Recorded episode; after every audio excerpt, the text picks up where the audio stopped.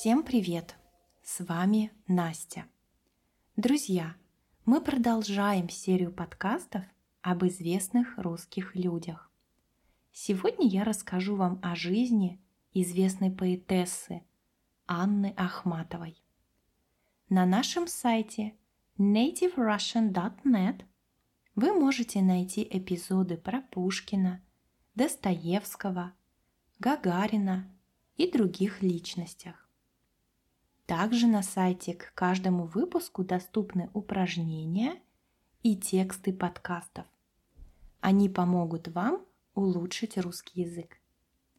Если вы хотите записаться на уроки русского языка с нами, то это можно также сделать на нашем сайте в разделе «Уроки». Будем рады видеть вас на наших онлайн-групповых индивидуальных занятиях. Подготовить этот подкаст мне помог сайт culture.ru. Итак, Анна Ахматова родилась в один год с Чарли Чаплином и Эйфелевой башней.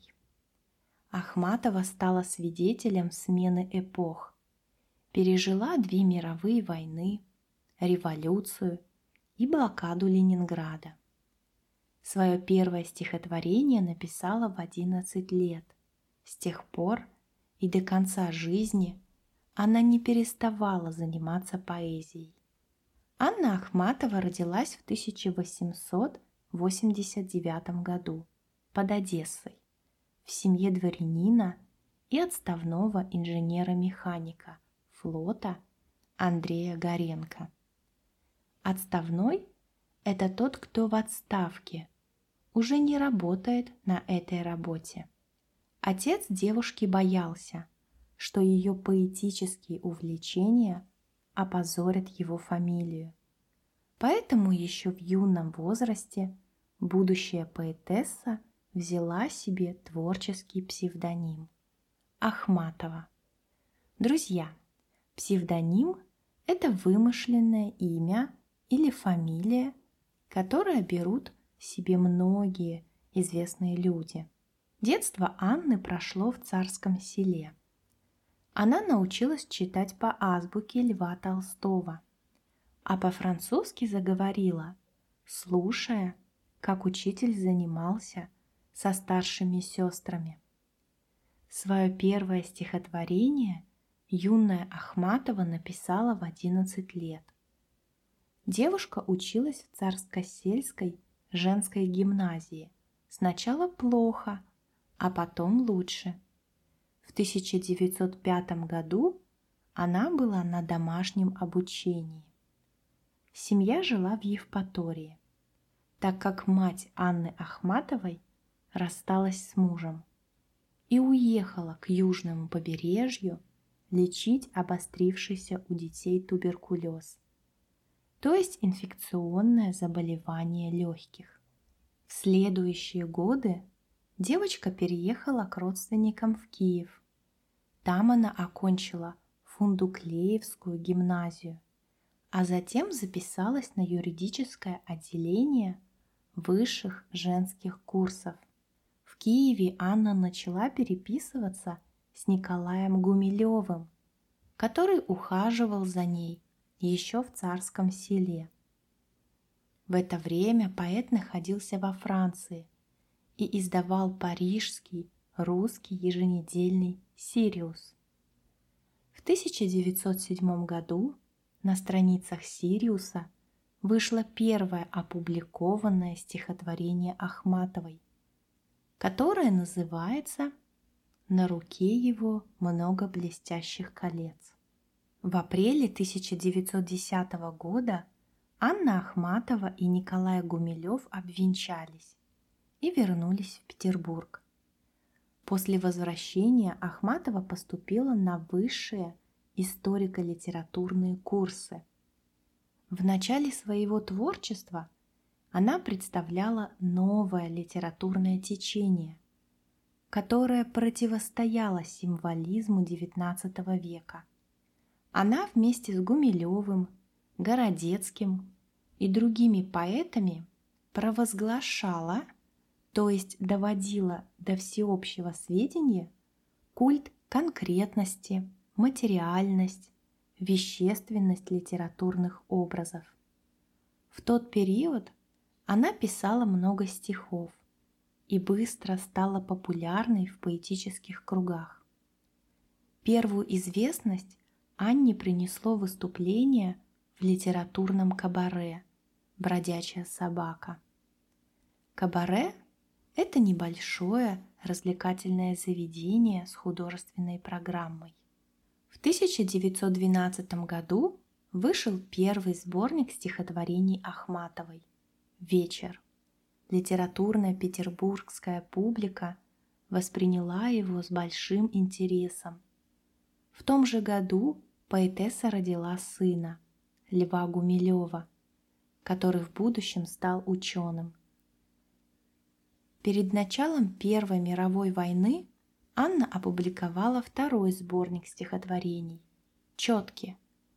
Ей казалось, что эта книга любовной лирики могла бы утонуть в мировых событиях того времени. Однако в течение следующего десятилетия сборник переиздавался восемь раз. Переиздавался – это значит издавался еще раз. Брак Ахматова и Гумилева распался в августе 1918 года. Поэтесса вышла замуж за Владимира Шилейко, который был искусствоведом и поэтом, специалистом по Древнему Египту – но и с ним Анна впоследствии рассталась. После развода поэтесса впервые официально получила фамилию Ахматова. Ранее в ее документах значились фамилии мужей. В 1922 году Анна стала женой искусствоведа Николая Пунина, но их брак не был зарегистрирован. С середины 20-х годов Новые стихи Ахматовой перестали печатать, а старые не переиздавали.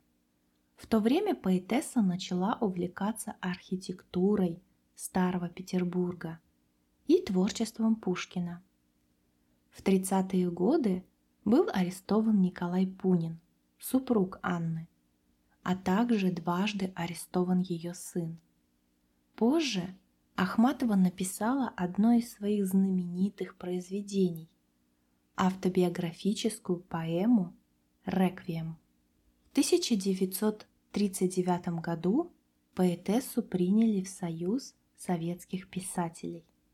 Перед войной вышел шестой сборник Ахматовой из шести книг. Отечественная война 1941 года застала меня в Ленинграде – писала поэтесса в воспоминаниях. Ахматову эвакуировали сначала в Москву, затем в Ташкент. Там она выступала в госпиталях и читала стихи раненым солдатам. В северную столицу поэтесса смогла вернуться только в 1944 году. В 1962 году поэтесса завершила работу над поэмой «Без героя», которую писала в течение 22 лет. Как заметил поэт Анатолий Найман, поэма «Без героя» написана Ахматовой поздней, об Ахматовой ранней. Она вспоминала и размышляла об эпохе, которую застала. В 1960-е годы Творчество Ахматовой получило широкое признание. Поэтесса стала номинантом на Нобелевскую премию. Получила литературную премию Этна Таармина в Италии. Оксфордский университет присвоил ей степень почетного доктора литературы.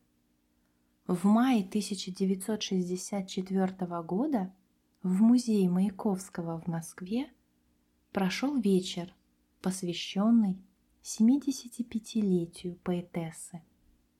На следующий год вышел последний прижизненный сборник стихов и поэм, который называется «Бег времени». Болезнь заставила Анну Ахматову в феврале 1966 года переехать в подмосковный кардиологический санаторий. В марте она ушла из жизни. Поэтессу похоронили на Комаровском кладбище в Ленинградской области. Друзья, вот такая история о жизни Анны Ахматовой, известной поэтессе XX века. Мне всегда интересно узнавать о том, как жили раньше, с какими трудностями сталкивались люди в прошлом столетии, какими были судьбы известных людей. А вам интересна эта тема? Напишите в комментариях. Рада, что вы дослушали этот подкаст до конца. Уверена, что ваш русский язык будет становиться лучше, и совсем скоро вы будете прекрасно говорить по-русски. Благодарю за внимание. Хорошего вам дня! thank you